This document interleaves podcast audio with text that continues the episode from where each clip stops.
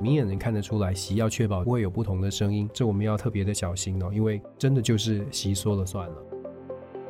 好处是接下来的执政会更加的有效率，坏处是习近平不会是神，那习心中的盘算对世界比较好，还是可能走到岔路去，这个就是为什么西方这么的担心。看到这种美中的关系，它是从经济、外交，包括科技战，全面的冲突、全面的竞争，就像两台火车正往对方来前进。那我们真的是在火车对撞的中间哦，应该要如何来看对撞的这个发展的态势？台湾真的要好好的思考一下。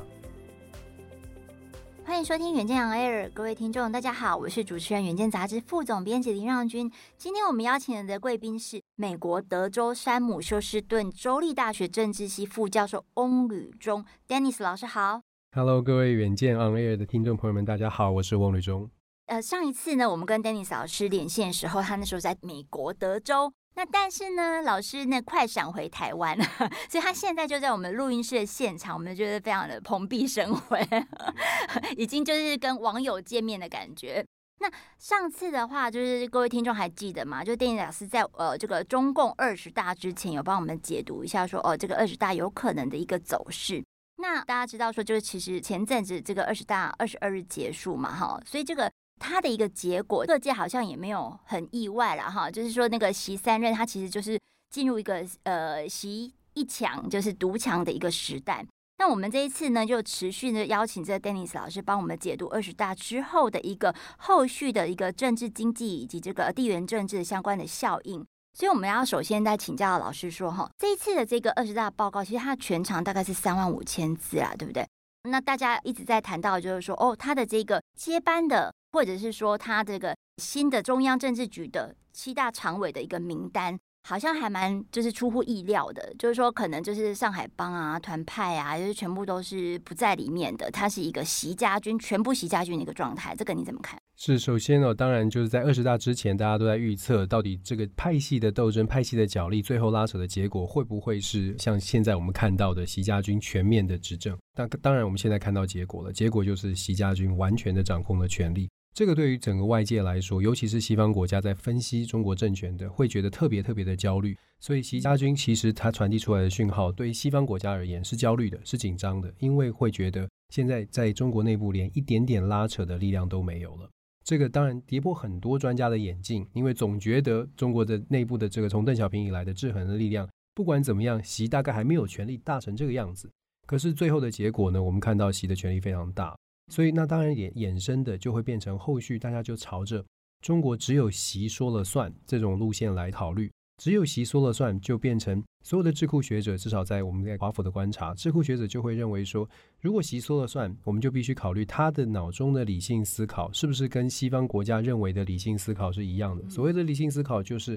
在面对战争的时候，算计的成本，什么成本比较重要？对独裁者跟对民主领袖是不一样的。民主领袖考虑到的是经济，考虑到的是人民会不会支持，人民会不会买单。死伤如果惨重的时候，人民会不会反对反战？可是独裁者呢？他考虑的不会是这个，独裁者考虑的是我这一场战争，我这个动作会不会让我的权力能够更加的稳固？只要权力能够稳固，成本在我可承受的范围之内，我就要做。所以我觉得在这一次的这个人事任命之后啊，为什么全球会更加的紧张，而且更加的去关注到整个亚太的局势？我觉得这是呃，这是在人事布局之后很明显的一个现象。更何况这个人事布局看起来，他不只要做一任，可能还要继续。嗯嗯嗯，所以就是老师刚刚提到说没有制衡的力量了嘛，哈，所以就未来也没有年后接班的一个打算了，感觉上是这样子。所以就是外界有一些说法，就是说他其实这个呃七大常委的这个名单，他其实不是选出一个领导班子，他是一个执政的团队，是吗？就是说要承袭这习近平的一人意志。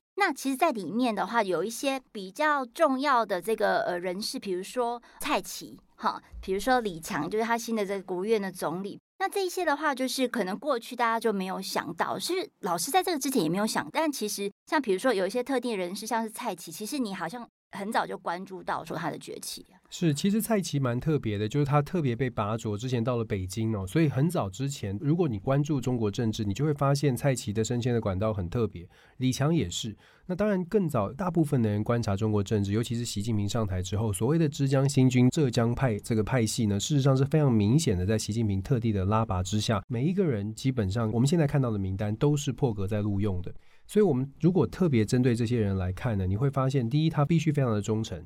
那他除了忠诚之外呢，也必须要有让习信任他特别可以 handle 的部分。像譬如说蔡奇，蔡奇就是习认为在内地，也就是在地方上面，蔡奇的执政的风格，在地方执政的时候，他的风格就是他非常的贴近地气。他曾经到台湾访问，他非常的接近这个人民，所以在民间呢，其实蔡奇被认为说，而他是一个非常亲民的一个地方官。所以对于习近平来说，蔡奇所扮演的将来他在这个整个朝野当中所扮演的角色，就是安抚国内政治一个很重要的一个呃，他的负责的领域主要是在这里。李强呢，也是一个很特别的。李强在这一次当然是非常出人意外的被任命在等于是全国的第二把手啊。可是我们要知道，过去的中国的升迁制度当中，如果你没有做过副总理，你是不可能来到这个位置的。那既然是这样的话，那等于是破格录用。李强到底特别在哪里呢？大家会说，李强好像在上海的任内，清零政策，人民怨声载道。可是大家要反向思维，越是怨声载道，它代表的是什么？它代表的是他的执政，他的名气可能不是这么高，名气不高。无法功高震主。对于习近平而言，要选择的团队如果没有打算要找人接班的话，这些人里面没有人有机会可以取代他的位置。现在是第三任的初期，接下来这五年，他所盘算的是，剩下周边的这六个人都不可能因为做了什么事情有任何挑战他的可能性哦。尤其是到了第四、第五年，李强基本上就是扮演这样的角色，会被拔擢。因为他的资格会被大家质疑，他在上海的呃任期之内呢，人民对他的反感是很高的。大家会说这样的说法有道理吗？如果我们看十八大，他用的俞正声其实就是类似意思哦。俞正声如果大家去查俞正声是什么样的人，也是类似这样。他个人当中呢，其实俞正声的哥哥是有一些弊案的，有贪腐的。可是为什么习近平还是会用呢？就是因为有一些缺点，就是因为有可能将来如果他要挑战习近平的位置的时候，他会遇到更大的阻碍。所以对习近平，我们刚刚说了，对于任何的独裁者，像习近平这样的一个长官来说，他要确保的是，我现在既然我要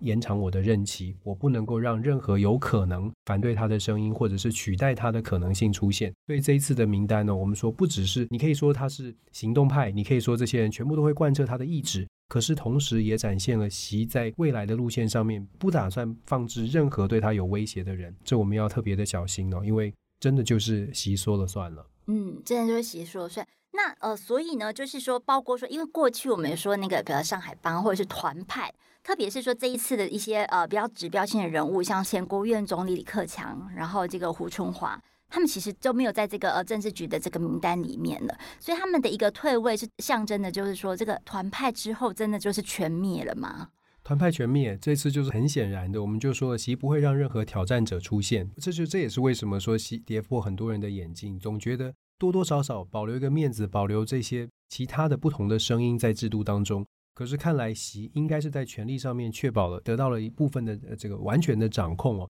所以有办法做出这样的事情。当然，在表面上你会说，呃，他们可能会说的是年龄到了，时间差不多了。可是大家都看得出来，明眼人看得出来，习要确保绝会不会有不同的声音。好处是呢，接下来的执政会更加的有效率。所谓的有效率是，今天我要盖桥，我就盖桥；今天我要纾困，我要做“一带一路”，我要做什么就可以执行。可是坏处是，习近平不会是神，不会是不会犯错的人。嗯嗯、那习到底他心中的盘算是对这个世界好，在对中国比较好，对世界比较好，还是可能他也会走到岔路去？这个就是为什么西方这么的担心，因为国内完全没有制衡的力量啊。嗯嗯嗯。所以那我们可以看到，就是，等一下来谈一下这个内政经济的部分的话，再请教老师。那呃，就是说呃，团派全面，还有一个就是很让全世界非常惊心动魄一个场景，就是胡锦涛他被离场，就是这个环节，老师那时候看到的时候的感觉是怎么样？看到的感觉就是这其中一定有诈，其中一定有事，因为在中国这样的会议不可能是随意随机发生不同的这个场景，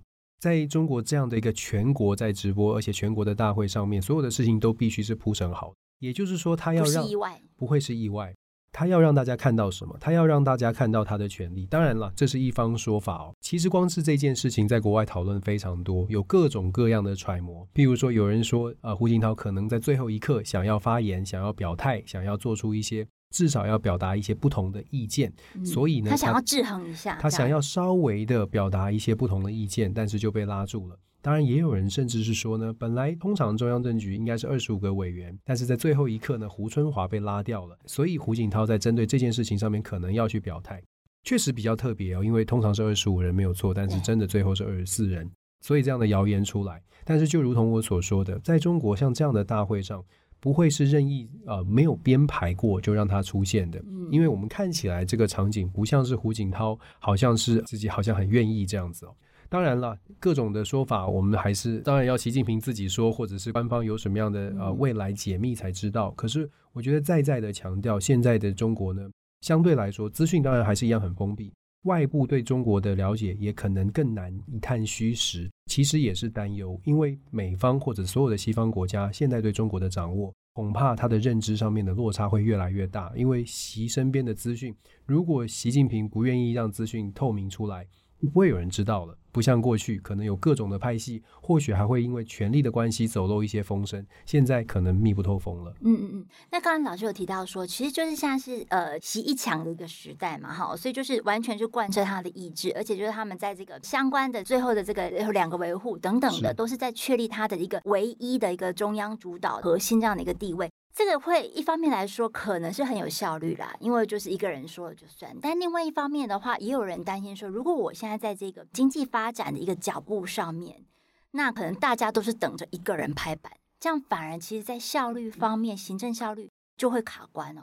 确实是这样啊，就是说大家会等待上议来做决定，或者甚至你可能会想象有更多必须要向中央书呈。向这个中央政府，向习习近平的团队去表达他们非常忠诚，然后配合政府的作为，所以未来就像您说的，效率可能会更高，但是它的自由度跟空间可能就会更加的压缩。毕竟我们知道，在全球化的时代，你就算想要发展经济，就算想要做贸易，恐怕不是只有单一中国国内的企业可以做到。他如果真的想要跟，譬如说国外、美国、德国其他的先进国家做一些连接、做一些贸易的话，还要等着中国政府来决定说这些国家的公司到底可不可行。嗯、我觉得这个对于中国未来的长期发展，呃，这也是为什么大家会担心习的这样的目前的这种政治的态势，对中国未来的经济发展并不会是非常有利。可是我们话又说回来哦，就是在这次二十大当中，我们听到他冗长的这个照常的这个长篇的报告，报告里面讲到了三个三件大事，或者是整个报告的这么长的篇幅当中，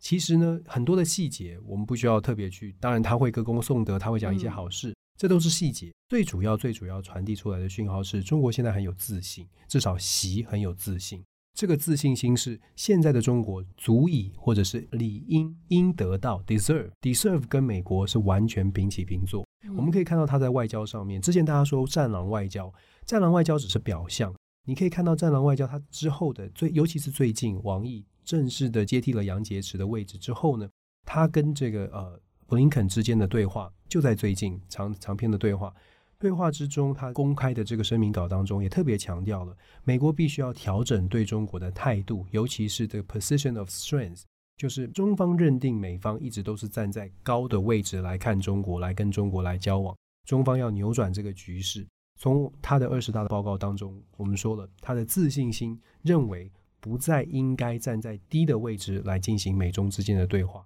可是放在平起平坐的位置上来来进行谈判。就会出现更多的争执。当然不是说不应该放在平起平坐，而是因为中方的立场现在是非常的强硬，这个强硬会造成有一些本来过去可能可以协调的部分，现在因为整个民族情感也上来了，我们的自信心等于是中国大陆的自信心上来了，很多的妥协就变成不能妥协。所以中美之间的交锋，我们比较不乐观的看，在习近平的习家军执政之后呢，妥协的空间变得更小。你看到的会是习近平说这个我们来软一点，这个我们来硬一点。但是我们说了，习说了算，他不见得每一件事情都是判断正确的。中国一向以来都是对外政策，很多时候我们用摸石子过河来形容，有的时候他用软石子，有的时候用不同的石子哦。摸石子过河，可是前提是他必须要真的对世界有了解，他的石子要摆放的对，要看的对。可是只有一个人说了算的时候呢，误判的情况就会变变。所以他那个弹性灵活的转换空间，现在变得是比较没有了，就是它是偏鹰派的一个比较是呃外交的一个立场。嗯，对，因为因为看起来就是说他在这个呃台海关系上面，他觉得说要拿到一个主动权，所以现在他在国际关系上面也要拿到这样的一个主动权跟话语权就是了。确实是这样，其实。中国北京当局对台湾，我我必须很实实话的说，对于中国来说，台湾当然很重要，历史的渊源、各种的原因很重要。可是，在大国外交的角度来说，台湾并没有那么的重要。台湾是中美之间竞争当中的一个子议题，要不要处理、如何处理，本来其实不会是在一个 first priority。总觉得情感上，他应该把台湾看得很重要。本来是在没有特别的竞争的情况之下，没有特别的中美的紧绷关系的情况之下，台湾议题可以稍微搁置。但问题是，现在在习。一个人执政，再加上习的眼中，美国跟中国的关系是非常竞争的。这个时候呢，台湾的问题就会变成非常关键了。他会认为迟早都得处理台湾问题。他现在在思考的是，那什么时间点要来处理台湾问题？怎么处理呢？只有几种可能：第一个是跟台湾谈，第二个是跟美国谈，第三个是都不谈，自己来处理。我们最担心的是，他觉得跟台湾没得谈，跟美国也不用谈，那就自己来吧。嗯嗯嗯，所以这个本来想说这个下一集再来谈 G 团体，但是我们现在就来谈 G 团体好不好？就是说，在十一月十五号的时候，这个二十国的这个集团峰会哈，会在这个印尼巴厘岛来举行。所以那个时候呢，大家也会就是期待说，可能这个中美的两大领袖拜登跟习近平也在那边会面嘛。那在这个之前，其实感觉上面中美好像有一点在暖身的，就是中国外长王毅跟布林肯，就是呃这个美国的国务卿是有长达七十分钟的通话的。老师怎么看？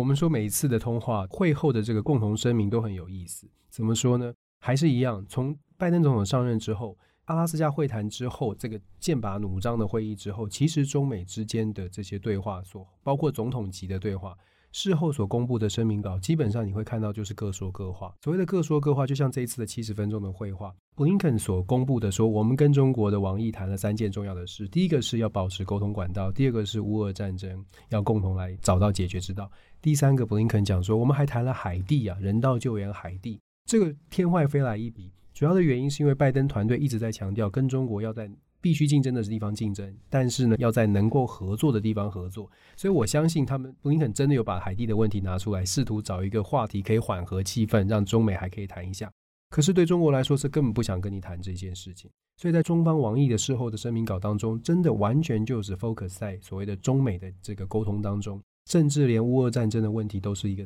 附要的条件。就此外，两方还谈到了什么问题？前面的长篇幅都在强烈的论述说中美之间。必须要互相尊重，美方必须要调整对中国的态度。甚至王毅讲，他告诉布林肯要去好好的把三万五千字的二十大的报告好好的看清楚哦。所以你可以看到中美双方各说各话。那当然讨论也会讨论到集团体要不要见面这个话题，大家很关注。那我们说要不要见面，就是集团体的这个拜习要不要见面，其实跟接下来的这个美国的其中选举一定会有联动的影响，因为拜登也要考虑国内的政治。其实集团体到底拜习会不会见面哦？其实拜习会不会见面，就是双方领导人各自的盘算。对中国来说，我们刚刚提到了中国的外交政策摸石子过河。在二十大之后，你会发现习近平突然发出一个声明，在这个美中关系协会当中给了一封信，强调说中国还是希望跟美国能够继续的保持合作的关系，也好像是试出了一种橄榄枝，让二十大集团体在呃中美之间能够见面，出现了一个机会。现在球在美方这边。拜登政府到底要不要建？如何建？因为拜登政府现在面对的其中选举，现在选情并不理想。选情不理想呢，可能会变成是共和党至少会拿下众议院。如果共和党拿下众议院，现在共和党的很多的政治人物已经公开的呛声说，如果他们拿下众议院，对中国会更加的强硬。那如果你是拜登总统，你在共和党直接的挑战你的对中政策的时候，你是打算要软一点，还是打算要跟共和党比赛，看谁能够更硬？如何硬呢？跟习近平之间的见面，如果要见，我觉得他们双方的见面机会是高的，因为中美之间还是要保持沟通的管道。但是见了面之后，他们谈的话题恐怕要能够达到某种的共识是很困难的，因为拜登总统他面临国内的压力是没有办法对中国软弱的。这也是为什么呃，贸易代表戴琪就在最近这两天，他特别被问到了中美之间的未来的贸易的情况，他用一个 unclear 来形容。连贸易代表戴琪都自己觉得中美之间的贸易谈判他没有把握，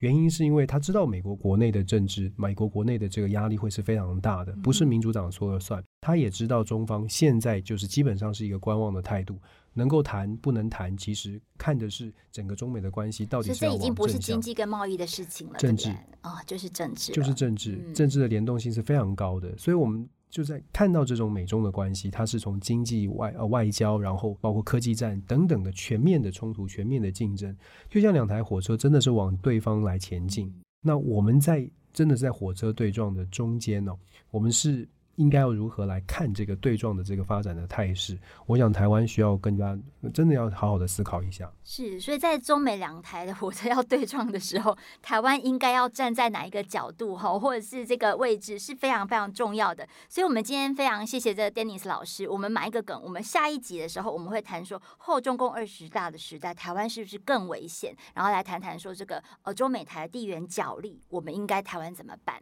好，今天非常谢谢各位来收听这个远见二爷，请大家每周持续锁定，帮我们刷五星评价，让更多人知道我们在这里陪你轻松聊财经产业国际大小事。下次见。